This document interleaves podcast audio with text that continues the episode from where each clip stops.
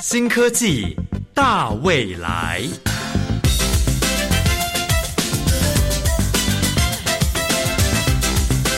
科技的进步让你看得见未来，深入浅出的介绍让你听得懂科技。欢迎收听由谢若楠制作、吴宜佳主持的《新科技大未来》。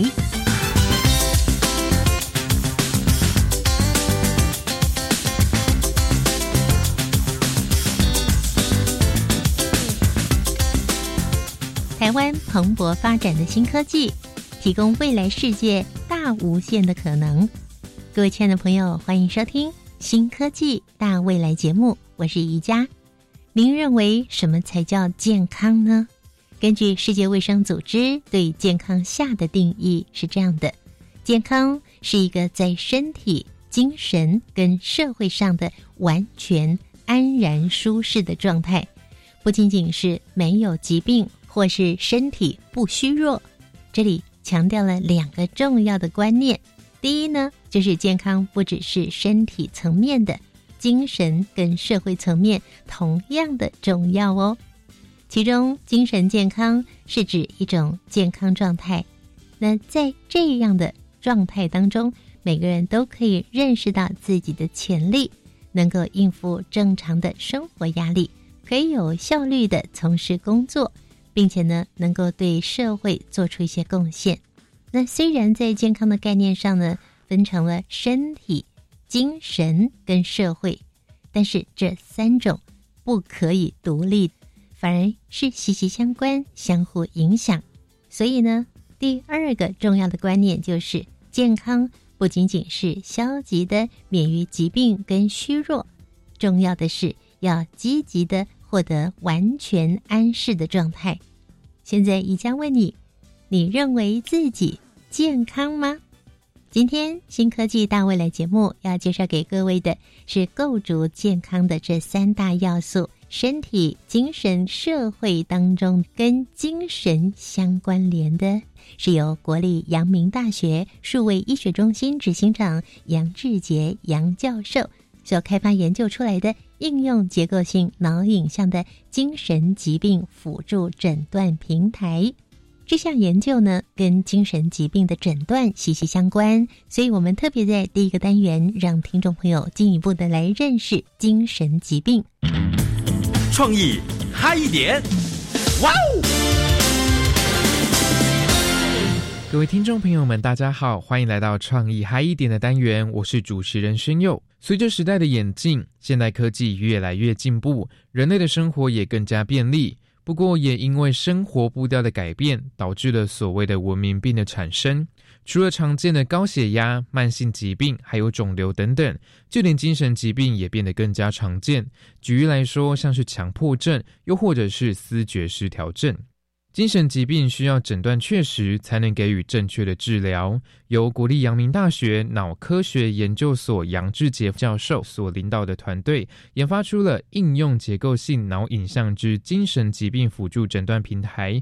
这项技术不仅在医疗上能够提供诊断的建议，更可以辨认出思觉失调症的脑部受损区域。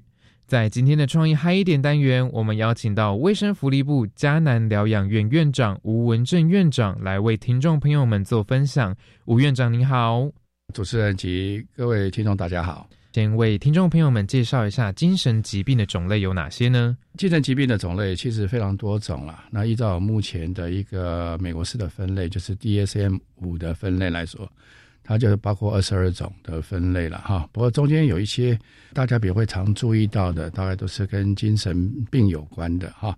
但是比如像视觉失调症啊、躁郁症啊哈，那另外一部分呢，大概就是我们所谓的轻型的精神疾病啊，比如说焦虑症啊、忧郁症啊、环境适应障碍啊这些啊，我们常常听到的。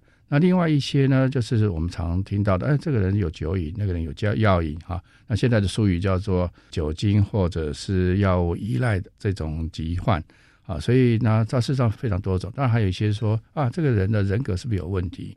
所以他也会提到一些人格啊疾患的部分。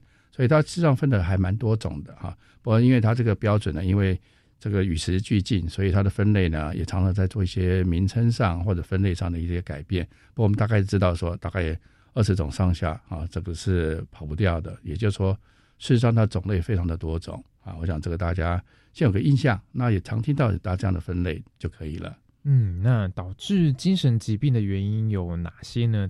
呃，精神疾病呢，我刚刚提到的，它的分类是非常多种的，所以它的原因呢也非常多种啊。那我们常常在开玩笑，就说啊，精神疾病呢，啊，这个我们总是把它分为啊，这个三种原因啊，叫做生物原因、心理原因跟社会原因。那有时候呢，这种原因就是混杂在一起的，也就是说呢，它的原因上面来源呢，可能是呢单一原因或者好多种原因。所以呢，有时候呢，一个疾病来讲，它到底是哪个原因呢？有时候也不是那么清楚。不过呢，对于治疗的方式，我们总是说，就针对这三个方面呢去做这个治疗啊，包括它可能生物学的因素，我们肯定是开药啊，或者是做其他的这个生物学的治疗。那另外，如果是呢，它是属于心理部分，那当然就说有心理智商或者心理治疗啊啊这样的方式来介入。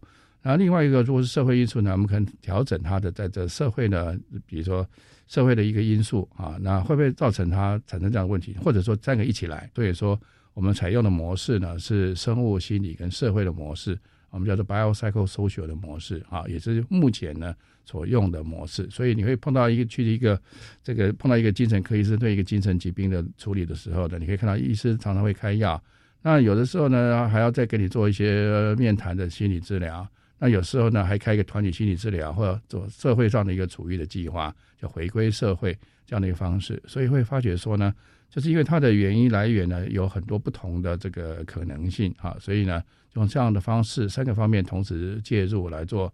治疗，但万一比较严重的，发觉说它是属于严重的精神疾病，就像我刚刚讲躁郁症啊，或者是呃失觉失调症的话，那这些呢，通常很强调一件事情，就是除了这个心理社会的一个治疗的介入之外，对药物的治疗是往往是必须的。那这个呢，可以让他在生物上面呢做了很大的一个治疗的一个成效，所以呢，这个部分是不可欠缺的哈。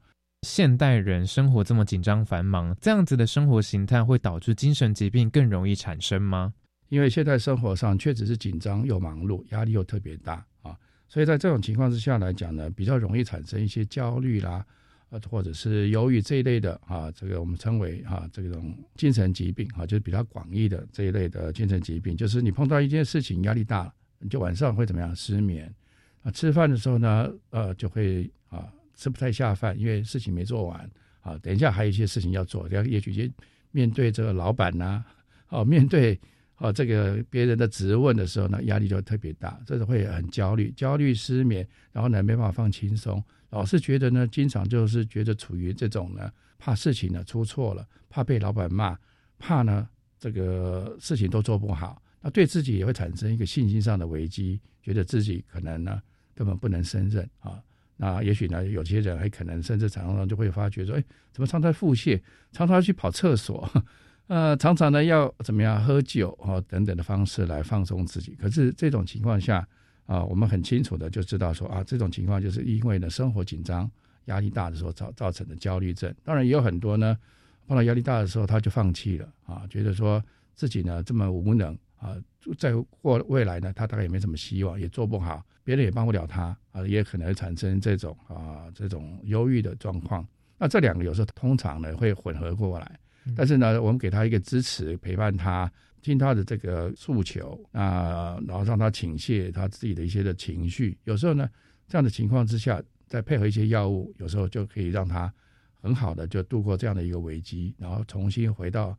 这个工作或面对这样的一个压力，就可以调试。呃，最后想请问的是，您认为脑影像精神疾病辅助诊断平台的这一个呃研究，它的创意在哪里呢？这个我想说，它这个是相当不错的了哈，因为在我们目前哈，在临床上的精神科的精神疾病的诊断哈，常常都是靠一般的这个面谈哈，去从病人的主诉呢啊去说诉说他的所遭遇的一些困难哈，比如说。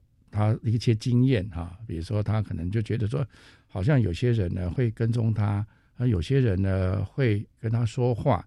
可是呢，他把这些困难或者是很不寻常的经验跟别人讲的时候，别人常常就觉得说啊你在乱说话。那因为他没有同样的经验，在这种情况之下呢，他可能就别人不能了解他，觉得说，哎，是别人在骗他，或者别人联合起来害他。这样的我们称为一种啊被害的一个妄想，就等于是说呢不存在的这种啊事实，但他坚信错误的坚信。那同时可能还有一些幻觉的经验，这在经验上面来讲，呃，可能在主诉上面来讲，就变成是呢，他也可能讲真的，也可能不讲。所以呢，我们需要一些客观的标准来来验证他说的是不是真的。那是不是真的面临到某一种特殊的疾病？啊，像这种情况下，我刚刚提到的像精神病这一类的。那他可以用这种影像的方式来做。那如果说他能够开发，可以有一个准确度非常好的、精准的、精准度很好的这种啊，这种影像的部分来讲啊，来做这个辅助的这个诊断，那是非常棒的一件事情。因为我们在主观上的判断或病人的主诉上，常常会有一些偏差，他可能呢避重就轻的讲。所以这种情况有一些影像来辅助的话，第一个他可以得到一比较客观的诊断。那另外一方面来讲，可以重新验证他的一个经验。我想，这影像的医学帮助我们临床做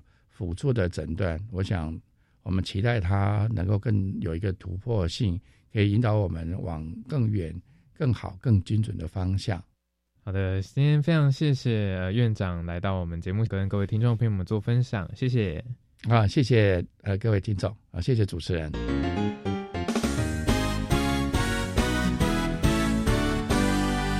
长久以来，判定精神疾病的方法大多都是听着病人诉说着自己的病情。有些病人一五一十的说出自己的病况，有些病人选择避重就轻，但也有些病人认为自己没有生病。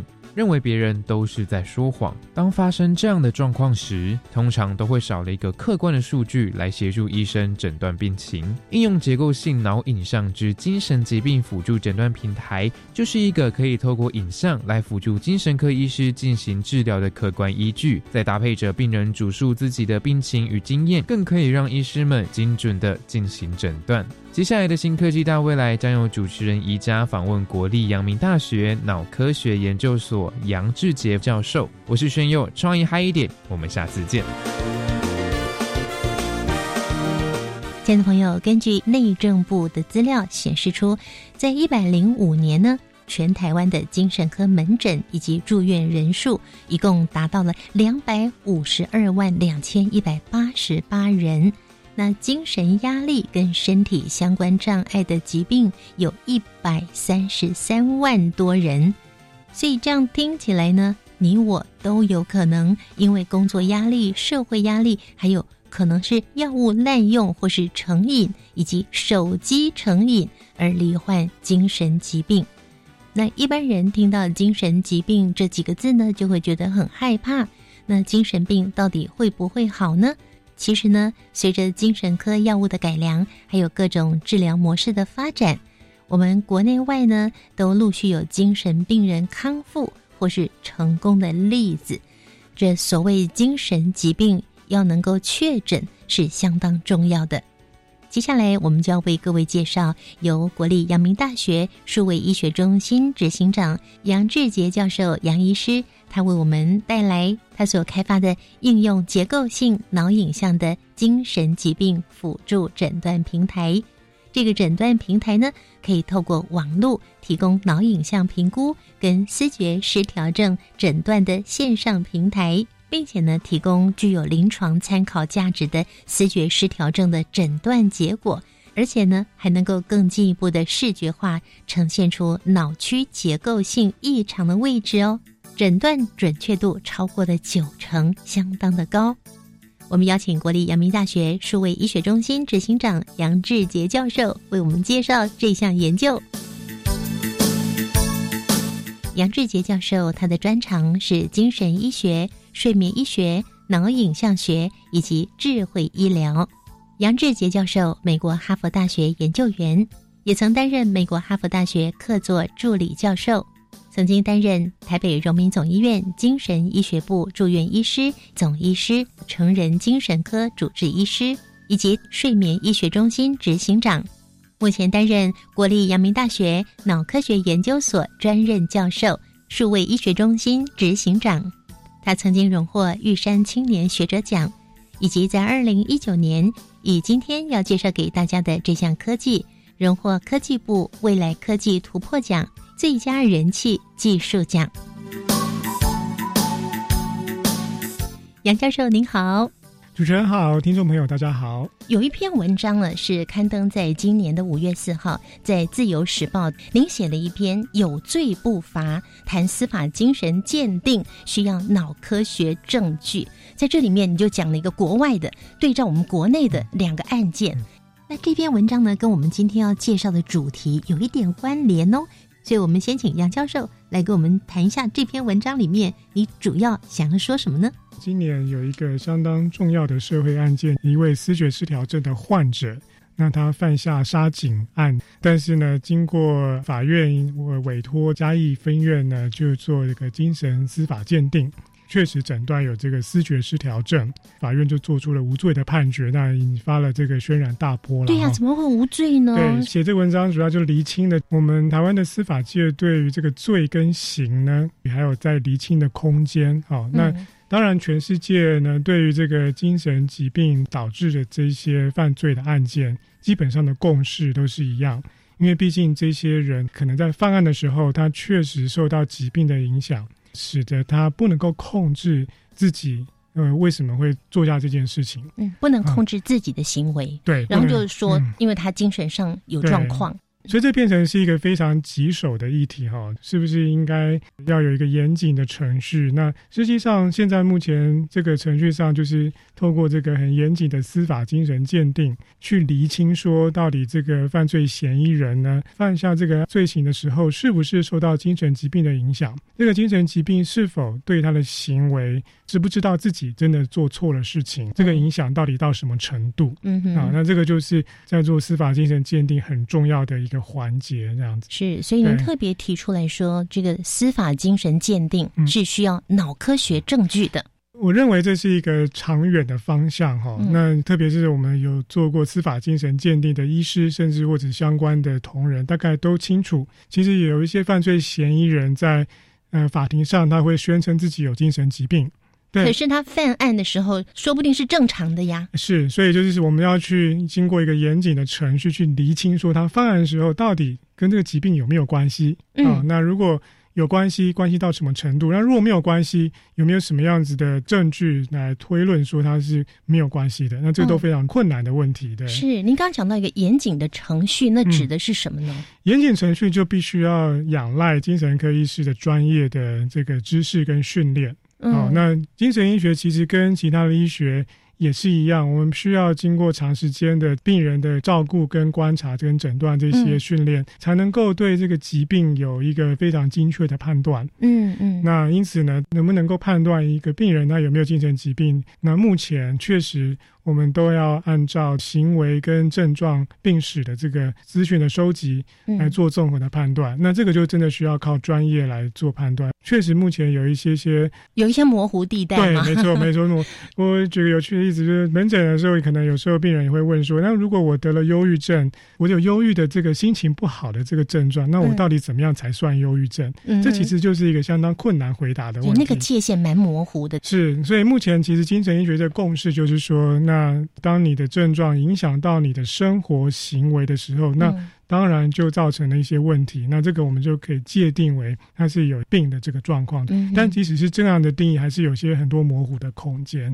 所以我们就希望能够真的由大脑的一些结构跟功能的扫描跟定量，希望能够对这个精神疾病有更客观的测量。所以您的这一套研究就是可以提供客观的测量。嗯，所以说我们出发点是希望能够提供精神疾病一个客观的证据。啊，那大家知道，呃，所有。的精神疾病其实多多少少不是只有功能性的问题，特别是一些严重的精神疾病，它会影响到脑部的退化。嗯哼，那这些退化呢，就可以反映在脑部的结构跟功能的改变上面。是，对。那这个这个，我们就可以透过这些像脑部的这个功能性磁振造影，就可以来去获取这些相关的资讯。对，嗯哼。所以磁振造影是可以来做脑部是否。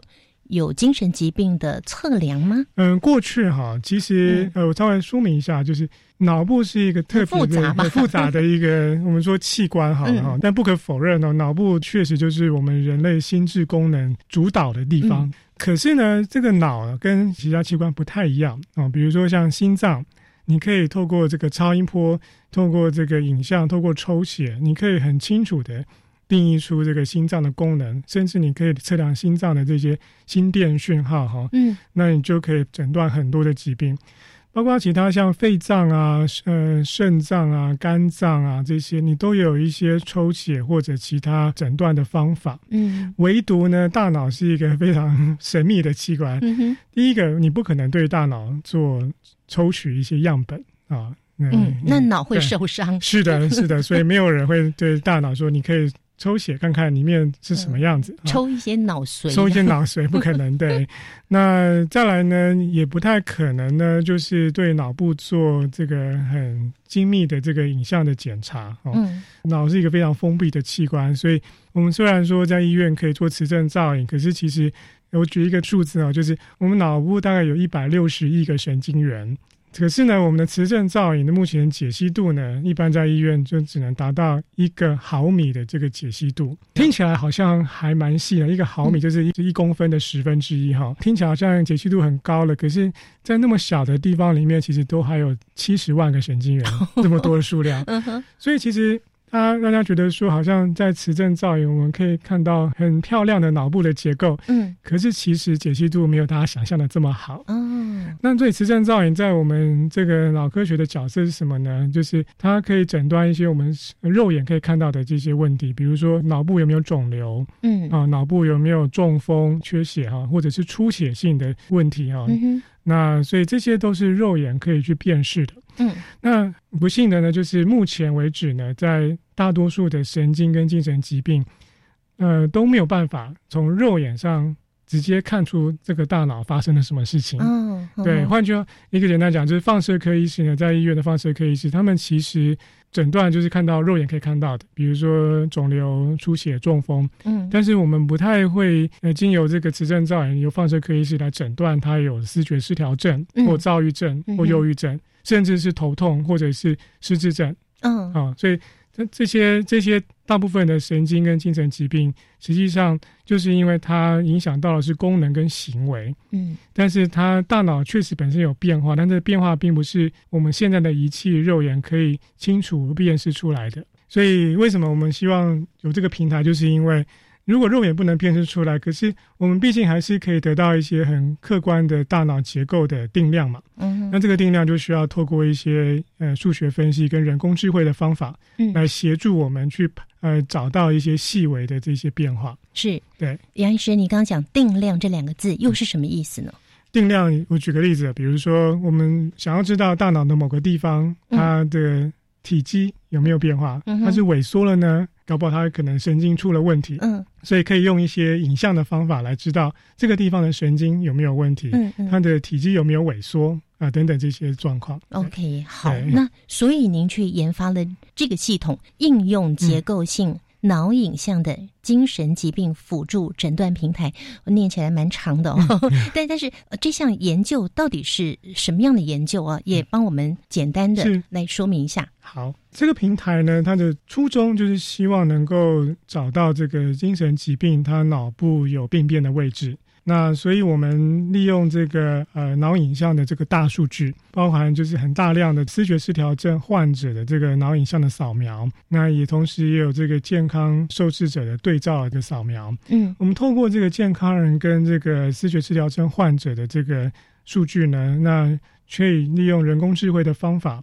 找到在脑部的结构当中，到底有哪些区域是跟视觉失调症相关的？嗯，那这些区域呢，就可以作为我们诊断这个视觉失调症的一个辅助的一个方法啊。我们开发了一套演算法，能够透过这个脑影像的分析，然后来去辅助判别说，那这个这个病患的这个大脑是不是比较偏向视觉失调症？嗯，对。那我们把这个平台呢，就是建立成一个云端的这个一个人工智慧平台。那目的就是希望能够跟医院的这个啊影像系统能够结合在一起。那或者甚至是这个可以上传一个影像，那就可以得到一个分析的结果。那就会变成是可以大家共享共用的吗？对，希望这就是变成一个开放的平台，就是呃，大家不只是这个医疗人员，也包括这个神经科学家等等，甚至民众自己，如果在医院做扫描，都可以通过这个平台了解自己大脑的状况。教育电台的听众朋友，大家好，我是教育部长潘文忠。九月是充满感恩气氛的近思月，我要先向全国所有的教师伙伴们致上最深的感谢跟祝福，同时也要说声辛苦了，谢谢大家。作为教育工作者，心中想着、念着的，永远都是课室里的孩子。而今年武汉疫情来得非常突然，为了让孩子有最健康、安全的学习环境，有无数的教师伙伴们挺身而出，共同投入防疫的工作。教师伙伴们的努力付出，不仅成功守护孩子，更让台湾成为全球少数正常上课的国家。我要再次向。全国教师伙伴们表达深深的谢意跟敬意，谢谢你们一直以来的专业坚持，让每一位孩子都能自信成长茁壮。祝福大家教师节快乐！加拜加拜，加拜加拜，听我播了。好朋友大家好，大家好，这些都是我们的母语。我们应该都可以选择我们想要使用的语言。一百一十年本土语言杰出贡献奖，九月一号到十月三十一号征件。今年还有增加终身奉献奖，欢迎各机关、幼儿园、学校、法人团体等推荐推展本土语言具杰出贡献的团体或个人。以上广告，教育部提供。加拜加拜，阿玛波古拉布。古六六，大家好，我是来自台东的胡代明，这里是教育电台。那罗哇那咿呀那呀哦哎呀，那是你呀鲁玛的呀恩哦，朋友们就爱教育电台。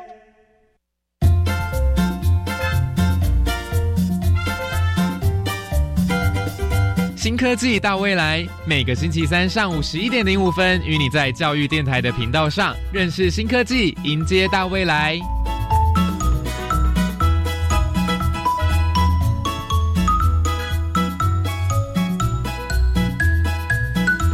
亲爱的朋友，今天新科技大未来这个节目中呢，我们要为各位听众朋友介绍一个应用结构性脑影像的。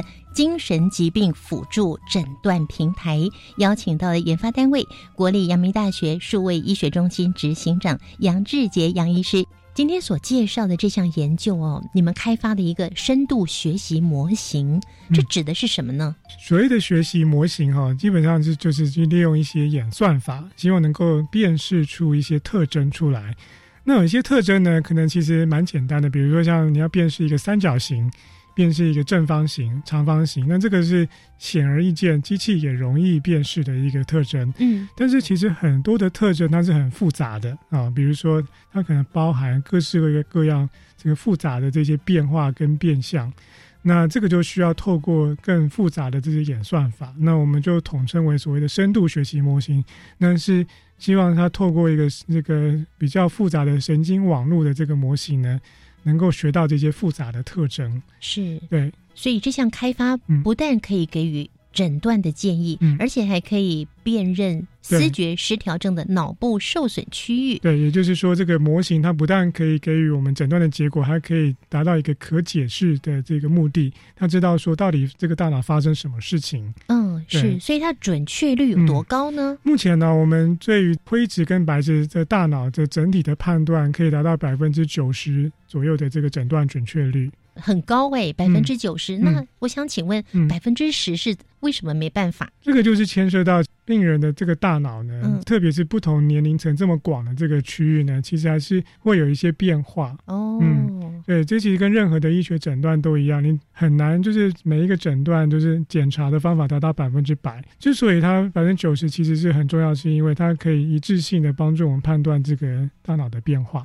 这样的一个脑影像的精神疾病的辅助诊断平台，这项研究是源自于您本身，您有什么特别的渴望，所以呢来做的这项研究呢？对，我的初衷就是来自于就是病人的回馈。其实有时候病患他们，特别是思觉失调症的患者哦，他们经过治疗之后，常常都会知道，哎，确实有过一段时间，他们的思绪可能变得很不清楚。嗯，甚至会有一些幻觉跟妄想，他们其实会担心自己大脑到底发生了什么事情。嗯哼，那病患的这些担心呢，有时候其实医生很难回答，因为呃，所以我们就希望说，我们到底可不可以有一个客观的工具来告诉病人说，你的大脑到底目前有没有什么地方可能功能上有问题？那这个就是我们我们做这个平台的初衷。是，那是在哪一年开始做这样的一个研究呢？这我们哈陆陆续续从二零一一年哈，在台北荣总哈，那我跟蔡氏台北荣总精神部的蔡世仁医师，我们两位开始进行很长期的脑影像的这个扫描的研究。嗯哼，当然，这个一系列的研究目的都是希望说能够找到精神疾病的患者，他到底大脑的功能跟结构出了什么问题。嗯，经过这么多年下来呢，也累积了很大批的这个脑影像。所以也因此，在这个人工智慧的这些技术的进展，可以帮助我们真正能够找出说到底病人的大脑到底发生了什么事。是，所以要不断的输入给 AI 脑影像，是，然后 告诉他说这个是什么病，那个是什么病，要教他把它教会。不只是教会哈，而且我们还要找到到底大脑什么地方有问题。嗯，哦，我这个我稍微解释一下，这到底跟一般的人工智慧有什么不一样？因为我们团队不只是研发了平台，我们还研发了一个深度学习的技术，它可以去找出到底跟这个疾病的诊断是为什么是这个诊断。比如说，我们今天看到一个照片，里面有猫跟狗，我们可以很清楚的说出为什么这只猫，为什么这只狗，它的形状啊，呃，它的外表特征、外表特征啊，对。可是对对电脑来说，它也许都是四只脚，都有毛。它它可能可以学到一些结果，嗯，可是它不见得，就是传统的这些人工智慧的话，它不见得能够告诉你为什么它会告告诉你这个结果。所以我们的突破就是在于说，它不但告诉你这个结果，它还可以告诉你为什么它看到这个大脑是视觉失调症。嗯，那为什么看到意思就是说，它可以分辨出在大脑的某些区域啊，它是特别是跟视觉失调症相关的。那这个就是这个技术上的一个突破。对对，那这个技术上的突破。又是怎么办到的呢？嗯，所以在这个机器学习啊，或者人工智慧里面呢，那我们常常用一些神经网络的这些办法哈。那这些呃神经网络基本上有传统上有点像黑盒子哈，就好像你丢了一个东西进去，它经过这个网络的运算之后呢，就告诉你这个答案是什么。那我们在这个传统的神经网络上面做了一些数学的这些突破，那可以加入一些特征的这些截取。在做这个让电脑去学习这个影像是什么疾病的时候，它同时也在选取一些重要的特征。嗯，那这个特征并不是人去决定的，而是这个电脑在一边学的时候，一边就把这个特征找出来。那因为找出来了，所以我们就知道说到底哪些特征跟这个疾病有关系。所以是电脑自己找出来的，是是是电脑自己找出来的。哇，嗯，难怪它叫做人工智慧，太有智慧了。是。是，那您刚刚说在检验的时候，可以检验出到底脑的某一块有问题。嗯，包括您的资料里面有提到什么灰质啊、白质，这是什么意思呢？对，这个灰质跟白质哈，就是大家如果有看过这个磁振造影的的脑影像，其实你就会看到哈，就是大脑它在影像上面会呈现出一些灰色跟白色的这个颜色上的对比的差异。嗯，我们大脑呢，其实，在最外层呢，是我们神经细胞的所在地。好，那你就想象整个大脑的整个最外层是一层我们叫皮质的区域，哈，它是都是神经细胞的本体。那但每个神经细胞都会像这个会发出一个很会互相连接，会互相连接。那连接靠就是神经细胞这个轴突啊，那就好像你简单讲，就好像这个电线一样。嗯。那这个电线显然很多，对不对？对对，它就会在我们大脑的整个中央形成非常大的一群一群又这样子电线的这样子一个连接的这个一个区域。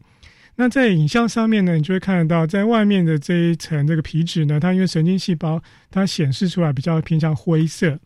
嗯，那内层呢，就是这些神经纤维的这些区域呢，它就比较偏向白色。所以顾名思义。那个灰质呢，就是外面看到灰色的这个薄薄的神经细胞一层，对，薄薄的一层神经细胞。嗯，那里面白色就是一呃一大堆的电线就是神经的这个轴突这样子。嗯嗯嗯，对，那那这个其实就会牵涉到神经细胞本身的功能好不好，那神经的电线本身完不完整啊，那就可以透过影像去把它辨识出来。那就会透过这个白色跟灰色，嗯，是不是结构上有变化，是，或者是颜色有变化？对，它颜色会变化吗？那颜色是会变化的。嗯，呃，简比如说这个大脑有萎缩的时候，那是不是它很多地方就变成这个，就是空间就被这个脑脊髓液给取代了？那你这个小小的扫描出来那个点，可能就偏向又比较黑暗。哦，对，那本来也会有黑色。呃，有黑色，黑色就是我们的脑脊髓液的哦，脑脊髓液。对对对对。所以有三个颜色：灰的、白的、很黑的。对，没有红的、黄的、绿的。呃，没有。当然，我们可以把这些颜色，比如说我们发现哪个区域有这个问题，那可以把它标示上一些颜色。所以这是我们平台它的呃一个视觉化的地方。是，所以您刚刚说平台视觉化，对，那指的是未来我们在运用上，我们可以很清楚的看到的意思吗？是是，对。那我特别再说明一点，就是说，嗯，传统上对于这个疾病的研究，确实都是由一群病人跟一群健康人来做对照。嗯，那大家可能会说，哎，那这样子我只知道病人跟健康人有什么不同，可是我并不晓得某一位病人。它到底跟健康人有什么不一样？那这个也是我们平台他们之所以能够突破的地方，就在这个地方，就是我们可以用一些数学方法去计算，到底这个一个病人的大脑，到底跟呃他的病变的位置嗯是在哪里，是跟其他人不一样的地方，嗯哼，啊，那所以可以达到一些个人化的一个诊断的这个一个评估。呃，目前已经上线在运作的吗？有，我们一直都上线在在运作中，早就已经上线了。对，从去年未来科技展这个到现在，那个网址都一直维持运作的。对，嗯，是，所以这个是也是开放给大家共同来使用的吗？目前呢，我们还进行这些多医学中心的临床验证啊，希望因为我们陆陆续续从收集的大概九年是台北荣总这个阳明大学的这个。脑影像的数据九年呢？对对，那九年会有多少笔的数据呀？我们有超过一千笔的这个脑影像的这个数据，哇，超过一千笔的脑影像数据，嗯，所以其实它会越来越多，对不对？会越来越多，会越来越多，对，越来越多的情况之下，等于是它就会越来越精准吗？是是是，对，因为我们只要能够这个呃有更多的数据，我们就可能。让这个判别上能够越准确，对，嗯嗯。嗯，好，刚刚有提到思觉失调症，是。过去我们大概都统称为精神分裂症，嗯，那这种思觉失调症的病患，通常他的大脑是出现什么样的问题？你又如何从脑影像当中去看得出来呢？这个思觉失调症哦，或者说叫精神分裂症，其实是一个相当。严重的一个精神疾病，它会出现的主要症状就包括一些幻听跟妄想啊。那什么叫幻听呢？就是在这个可能病人会说他在他会听到一些并不存在的声音，但是他会觉得声音非常的真实啊。说不定是有人骂他啦，跟他对话，所以他就会自己在那边自言自语。对对对对对，嗯，那。那妄想呢？呃，顾名思义，他就是会有一些不合现实的想法，嗯，哦，比如说他可能会觉得有人迫害他，有人要杀我，有人杀，对，比如说像这次这个杀警案的这个这个嫌犯，他就是有很强烈的这个被害妄想，他会认为很多人呢要要对付他。那如果我是一个精神科医师，我怎么样运用它来？诊断我的病人，他有思觉失调症。我稍微解释一下，就是说，其实很多精神疾病在发病的早期，可能会有一些症状上的混淆。比如说，一位躁郁症的患者。躁郁症的顾名思义就是他情绪会有高亢、易怒的现象哦。那有时候又掉下来，很荡。对对，但是有些躁郁症患者在发病早期，他也会出现类似像精神疾病的症状。那这个就很难分呢。对，所以这是为什么我们精神疾病诊断不是只有靠症状的这个这个观察，也包括病史的这个询问。他这个症状到底持续了多久？他有没有因为情绪的变化而产生改变？嗯，那这些都是帮助我们判断他是躁郁症还是精神分裂症的一个依据。嗯，那个最初造成一个困难，就是很多病人在发病早期，那并不没办法精准判断他是哪一种疾病。那在治疗上面就有些微的差这些差异，哦，那可能就会造成治疗上的一些问题啊，嗯甚至副作用。那如果要使用这样子的一个平台的话，嗯它是不是需要有什么样的步骤啦？对那怎么执行呢？目前呢，还是需要这个磁振造影的影像啊、嗯所以一般目前的这些呃，从区域医院大概几乎都有这些磁振造影的这些配备。对，嗯嗯嗯磁振造影就够了。是，对，就磁振造影就可以了。对，我今天很开心，嗯我也成为精神科医师了。假如我是一个精神科医师，嗯那我帮我的病患进行了磁振造影，嗯那接下来的下一步呢？下一步其实就是我们目前正在努力的方向哈、嗯就是说到底这些我们所找到这些脑部的有问题的这个区域，要怎么样去追踪，怎么样去治疗，嗯用什么方式可以评估它治疗的好坏，这个是我们目前正在努力的方向。嗯所以第一步，我们是先去知道说，确实这个精神疾病的这个脑部的受损区域，你可以呈现分析出来。那第二步就是我刚刚说，我们正在努力，希望能够把跟治疗跟评估连接在一起。磁振造影嗯。结果出来之后，嗯。进入这个平台，对，比对之后，AI 就会告诉你说，嗯。它的确是什么样的状况。对。嗯，比方说，医生他只能够凭他的经验、或者是问诊来了解这个病人的状态嘛。对。可是，如果磁振造影进入到这个平台上面的嗯。比对之后，确认以后，更能够确定哦，是这样的嗯。病情，是对这个意思吗？是这个意思。对，嗯其实很多的这些神经精神疾病哦，目前靠的都是对行为跟症状的观察，所以这个就会造成一些判断上的准确度的这个问题。所以我们常常在说，人工智慧应该要更准确。那我的看法倒是稍微有点不一样。嗯其实我认为所有的这些医学的检查本来都有一些些不确定性存在。我们检查目的，我们当然是要追求百分之百，可是检查最终的目的是希望能够有很一致性的判断，嗯不会说你今天这个病人给这个 A 的医生看，跟 B 的医生看答案都不。一样个医生看答案都不一样。对对，我们需要是其实是一一致致性性，而不是呃，我们当然也需要追求这个诊断的准确性，可是最重要的其实是一致性这件事情。嗯，对，那这是人工智慧它最能够在医医疗上面有改变的地方。是，所以这套系统嗯。鉴定出来的也可以作为司法精神鉴定吗？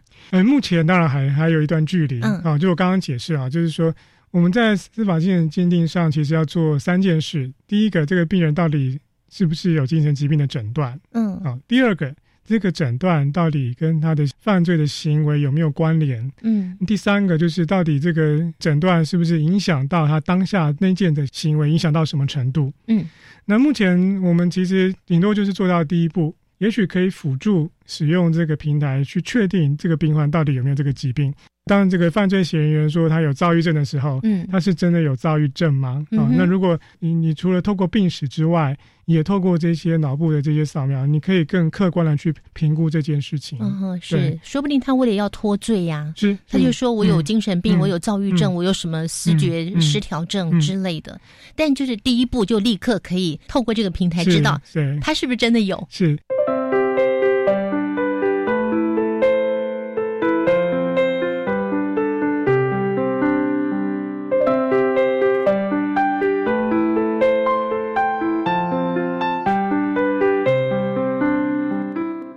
结构性脑影像的精神疾病辅助诊断平台。这个平台从开始建制起来来进行使用到现在，快要一年的时间。你们有什么样的发现吗有？我们陆陆续续哈将这个平台做一些深化。在这个去年的未来科技展期间，我们就是先初步将视觉失调症的这个结构脑影像做了这个研发。我们现在其实平台已经可以针对躁郁症，啊，也可以做判断。嗯，那更重要的就是说，它可以同时判别躁郁症跟思觉失调症这两件事情。嗯好，那就不会说只有给你一个诊断。那我们现在还在研发，快要上线，就是对失智症的这个评估。哇，这个好需要哦，嗯因为失智患者越来越多了耶。嗯，其实因为我们的高龄化的社会哦，就是嗯年纪越大，当然这个脑部的这个功能的退化就会越显著。可是我有听到嗯五十几岁、六六十几岁，年龄也没有很大，对，也就失智了呀。是，所以在这个认知功能退化的评估上面，其实跟脑部功能就也就息息相关。那我们希望能够做到一个平台，也就评估这个脑部退化的状况。那评估退化之后能怎么样吗？嗯，好问题。目前啊，当然希望是在还没有退化或者有这个退化的迹象的时候，当然要做一些这个复健或者是一些脑部的这个训练，希望能够延缓这个退化。目前当然有很多的这些药物或者是一些医材的这些研发，希望能够突破这件事情。但其实最困难的。一点还是你要先知道到底有没有这个迹象会退化。嗯哼，那你如果能够及早去评估，那当然能够去延缓的机会也就越大。我相信每个民众都听过，像医生也一直在强调。就是早期发现，对早期治疗，是对不对？对，防范于未然嘛。是的，嗯，对。当然，我们现在都还年轻的朋友，你就要顾好自己的 身体，因为趁自己现在还很健康的时候，好好保养一下自己。特别是睡眠非常重要。对对。您在睡眠中心待了一段时间，是看到很多人都不能好好睡。是啊，这个睡不好的人很多，而且我好痛苦啊！我跟大家报告一个惊人的数字啊，就是二零一八年呢，通在健保资料库的统。计呢？我们全台湾光一年呢就开了九亿颗的安眠药，太多了，太多了。而且这个那有多少人吃安眠药？大概有大概四百多万人，相当于全台湾五分之一的人口开了九亿颗安眠药。你可以想象哦，这当然这么多人确实睡不好，没有错。可是呢，这个。应该要有一些好的评估跟诊断，而不是只有开安眠药。我想这个这个就是这个睡眠要也要解决的一个很大的问题了。对，对，就是这个数目字太可怕了。是，如果睡不好，有没有可能会让我们提早失智？有，我们有很真的明确的健保资料库的这个论文就发现这个相关性。对，对，对。所以晚上不好好睡觉，没有办法好好睡觉的朋友，要特别的留意了。是啊，要让自己有好的睡眠品质。是。那大脑可以好好的休息，那就可以减少一些产生，甚至产生一些精神疾病、神经疾病的这些机会。嗯，对，脑要好好的休息，是的，要好好的照顾 跟保养。好，那这一项研发呢，未来我们预计下一步应该还再有新的研究放到里面去。对，等于是说，您预期这个平台未来将会有什么样的发展？就是，嗯，当我们开始一届在使用这个平台非常普遍之后，那。将会看到什么样的状态呢？当然，我觉得第一步哈，就是必须要去寻寻找更严谨的科学证据。好，那这个科学证据很重要，因为所有的这些临床医师，我们需要的就是希望一个检查工具，它能够有这个强的说服力。嗯，那不只是说服医师，也能够说服病人。那我们这个平台未来就希望走这个方向，希望能够在这个。脑医学的这个领域，哈，所以不管是精神疾病或神经疾病，甚至像我举个例子，像包括头痛啊，包括失智症啊，这些这个脑部的这些功能性或结构性的这些问题呢，都能够用这个平台的这个视觉化方式呈现出来。嗯哼，对，就是让你看见，看见，对，对，以前是想象，对。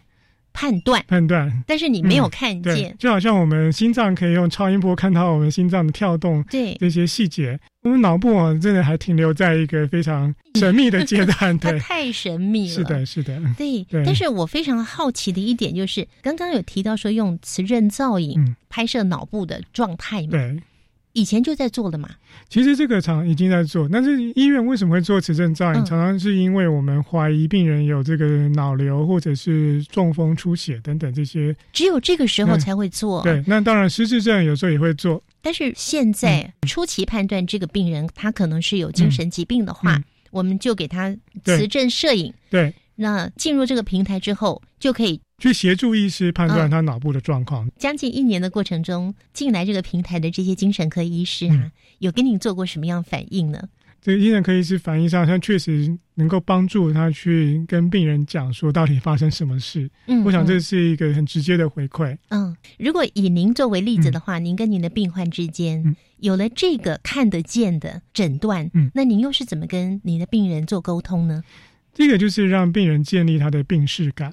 很多这个大脑的疾病最麻烦就是不晓得自己生病了，然后他会否认我没有。嗯 但是他其实在某些治疗到一定的程度，他会真的开始发现自己确实不太对劲的地方。嗯，那这个时候他有有这个脑影像的这些结果，可以帮助病人知道说，哎，自己我应该要往好的方向走。嗯哼，哦，那也可以建立这个病视感，那就在治疗上面就会比较顺利。对，哎，那如果说这个嗯病人他已经来治疗了三个月啊、嗯半年呐、然后刚开始的呃第一章的这个磁振造影嗯是这个样子，嗯，治疗一段时间之后，是不是哎状况恢复的不错了？再照一张，那个的确嗯看出来是不一样的。那就是我刚刚说的，就是现在我们正在努力的方向了。哦啊，就希望能够下一步，下一步，对，就希望嗯能够跟评估以及追踪的这个治疗能够连接在一起。那你们这样的平嗯台会公开给每一个需要使用的嗯。精神科医院、嗯。或者是精神科医师来使用吗？这个其实也牵涉到一些我们的法令哈，在需要能够符合这个法令哈，因为目前要做一个诊断的这个协助的工具呢，还是要经过这个台湾我们叫 FDA 哈，就是食品药物管理局它的认证哦。哦，那这个认证其实是一个必要的过程，嗯然后它，就确保说这个工具那可以放心的用在其他的这个地方上面。我们在就是在进行多中心的这个试验，然后在寻求这个认证。对嗯哼，就是在嗯寻求认证中，对未来就有机会对，当然让对更多的精神科医师来使用。是的，是的，因为更多精神科医师来使用，它会提供更多的磁振造影的影像，对对又再给这个 AI 人工智慧，它就有更多的资料。是的，是的，嗯嗯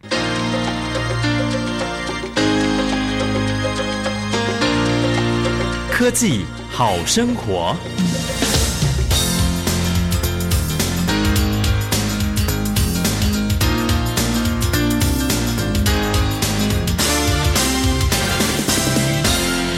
我们今天介绍的这项研究，应用结构性脑影像的精神疾病辅助诊断平台，应该算是全球数一数二的吧？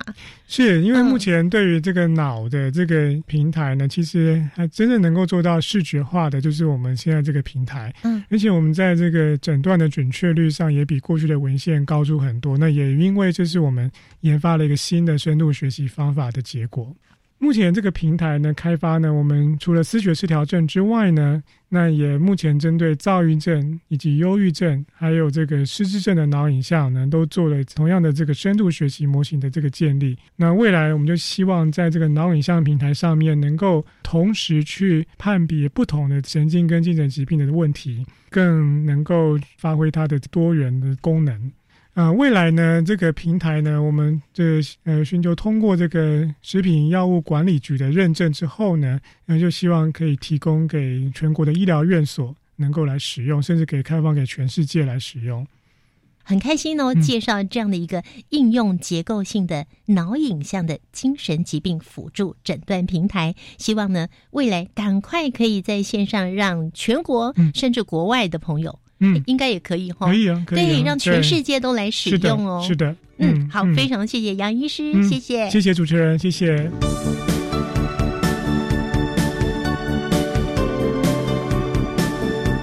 亲爱的朋友，今天新科技大未来节目透过了这项应用结构性脑影像之精神疾病辅助诊断平台的介绍，也要提醒听众朋友们，精神疾病跟所有的疾病是一样的，早期发现、早期治疗都有痊愈的机会。近年来呢，因为人权普遍受到重视的结果，连偶像剧没关系啊，是爱情。还有，虽然是精神病，但没关系的两出韩剧，都达到提醒大家不要污名化精神病的宣传效果。节目最后，我们来听听下一个星期要介绍给大家的新科技。当然，选手不能吃的运动禁药跟一般人其实是不一样的。那在早期呢，我们都做成一个手册，之后呢就改善了变成卡片，再来就变成一个网页，最后呢大家都用手机，应该用应用程式，大家自己查。在西药的药品商品名的部分，好，我们国内大概有许可证是两万一千多笔，中药的部分它有两万两千五百多笔。亲爱的朋友，下个星期新科技大未来节目呢，将为您介绍由高雄医学大学运动医学系徐美智教授所带领的研发团队，研究出运动禁药一手掌握的行动应用程式。目前可以用手机，甚至在网络上直接来查询这个药物是不是运动禁药。对于运动选手来说，是相当重要的一项服务哦。欢迎下个星期三上午的十一点零五分锁定教育广播电台新科技大未来节目，我是宜佳，我们下周见，拜拜。